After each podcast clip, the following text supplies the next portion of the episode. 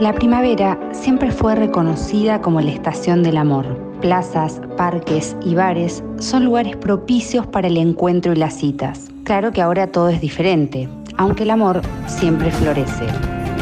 Le preguntamos a algunos oyentes qué lugares prefieren para los encuentros casuales. No tengo un nivel alto de obsesión, por lo cual me daría lo mismo un encuentro en cualquier espacio. Quizás la decisión de un encuentro en mi casa tenga que ver con otras comodidades, pero después si te encontrás con alguien ya tenés un registro de ese alguien y por lo tanto un registro de cuidado, ¿no? Pero nada, una lavadita de manos cuando llega el otro y ya está, suficiente.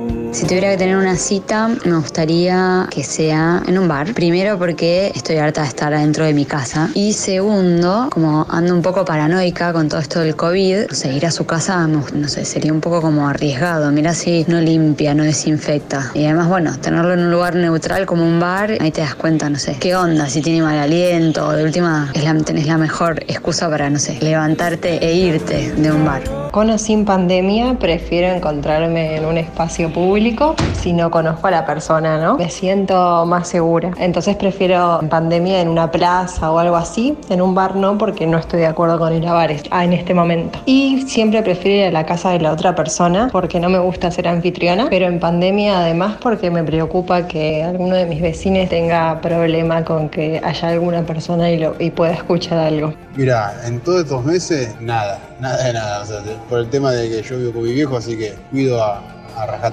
si es una cita con una persona desconocida, la experiencia hace que recomiende enfáticamente ir a un lugar público. Aunque parezca que ya estamos grandes para la cita en la plaza, creo que hay que tantear primero en el espacio público. Jamás en casa ni en la del otro. No importa cuánto hayas chateado ni lo bien que te caiga por ese medio. Puede fallar y es muy, muy incómodo echar a alguien en medio de la noche. Yo creo que lo mejor en estos contextos es tener una cita amorosa al aire libre. De hecho, en unos días será así. Nos veremos en el bosque, cada uno con su termo, su mate, con lo que queramos tomar, comer con distanciamiento, con barbijo, con alcohol, con lo que sea. Creo que es lo mejor prevenir futuros contagios y demás. Y también por una salud más integral. Para mí, si es primera cita, es ir en bici a algún lado y si va bien, frenar la bici y tomar una birra. Y si va bien, bueno, venite a casa y ponemos música y no sé, capaz que si va muy bien, cocinamos algo, ya noviazgo. Pero como que prefiero ir eligiendo si quiero que conozca mi casa, ya habiéndole visto la cara, sabiendo que me gusta esa persona. Porque es un garrón que lleguen acá y que decís, no, en realidad no hay química, en realidad no me pasa nada. Y tener que decirle, bueno, andate. es re complicado. Yo voto por Parque, Plaza, Río, más allá de la pandemia. Lisa y llanamente. Por otro lado, el aislamiento produjo que algunas personas se reencuentren con su propio cuerpo y exploren nuevas alternativas para el placer individual y de pareja. Hola, mi nombre es Melisa, soy profe de comunicación social, también activo para la lucha por la educación sexual integral y a su vez trabajo como vendedora de juguetes sexuales en mi emprendimiento que se llama Santa Cachucha. Y en esta experiencia de la venta de juguetes, entiendo que comprarse un juguete para una persona es un signo de liberación pero también carga con una participación de un estigma social sobre quiénes son las personas que necesitan comprarse un juguete. Mi consejo siempre es que en la búsqueda del goce cada uno o cada una tiene que preguntarse cuál es su fantasía para poder elegir, digo, para poder decidir siempre qué es lo más apropiado sobre el deseo de cada uno, cada una. ¿Hay juguetes que se van poniendo de moda? Claro que sí, pero en realidad es lo que cada una de las personas tenga ganas de experimentar. Sobre todo porque el juguete sexual, además de ser un consumo cultural es una tecnología diseñada para el placer, para hacernos feliz, para hacer pasar un buen momento y para llegar al orgasmo de maneras más rápidas o con muchos más estímulos. De eso se trata. Esta es una cuestión para mí como trabajadora no solo de vender un producto, sino de acompañar en el proceso de esa elección como una forma de liberación, como una forma de justicia erótica. Bueno, en esta pandemia Santa Cachucha también tuvo que transformarse como nos pasó pasó a todos. Imagínense que esta propuesta se valía siempre de los espacios de ferias, de ferias autogestivas, de ferias en donde interactuábamos con otros trabajadores de la autogestión y de repente esas ferias no están más y a la vez toda la cuestión virtual tuvimos que reforzar.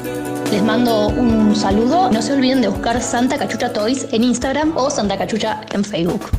El periodista Ernesto Méndez realizó en sus redes encuestas relacionadas al sexo. Las mismas muestran diferentes variables a lo largo de la cuarentena. Hola, soy Ernesto Méndez y hago encuestas en Instagram. Y durante esta cuarentena hice muchas encuestas sobre sexo. Paso a compartir unos resultados que me parecieron interesantes. En marzo le pregunté a la gente qué nivel de calentura manejaba los solteros, de 1 a 5 y de 6 a 10. El 55% dijo que manejaba de 6 a 10. Una semana después había pasado a ser el 58% primeros días de abril pregunté si romperían la cuarentena y el 60% de las personas dijo que no lo rompería y el 77% admitió que había recibido mensajes de un ex o una ex y un 81% dijo que su primera cita post cuarentena tenía que terminar en sexo.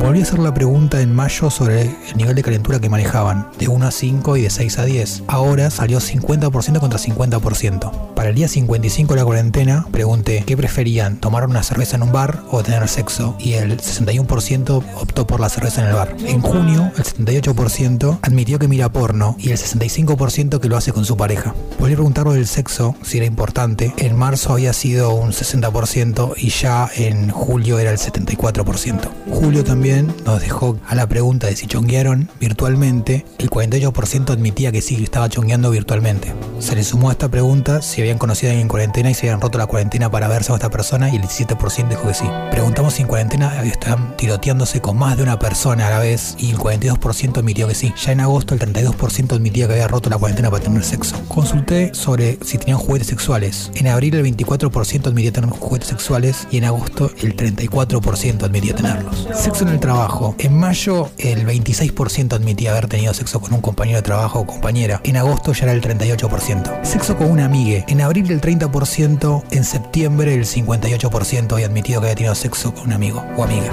Pre-cuarentena pregunté si tenían una o un amante y el 30% admitió tener un amante. En septiembre solo el 11%. Estas son mis conclusiones.